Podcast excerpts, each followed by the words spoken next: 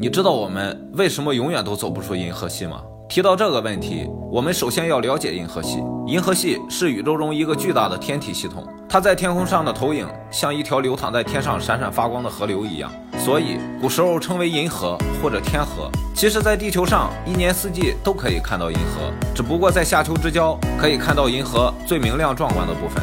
在过去的时候，银河系一直被认为是与仙女座星系一样的漩涡星系，但是根据最新的研究结果，银河系应该是一个棒旋星系。二零零五年。科学家通过天文望远镜证实了这项怀疑，还确认了在银河核心的棒状结构比预期的还要大。银河系有一千到四千亿颗恒星和大量的星团、星云，以及各种类型的星际气体和星际尘埃。我们所处的太阳系只是银河系的一部分，相当于银河系的手臂部分吧。我们知道，地球围着太阳公转，太阳系其实也是围着银河系的中心转动的。旋转一周大概需要二点二到二点三亿个地球年的时间。到目前为止，大概转了二十多圈了。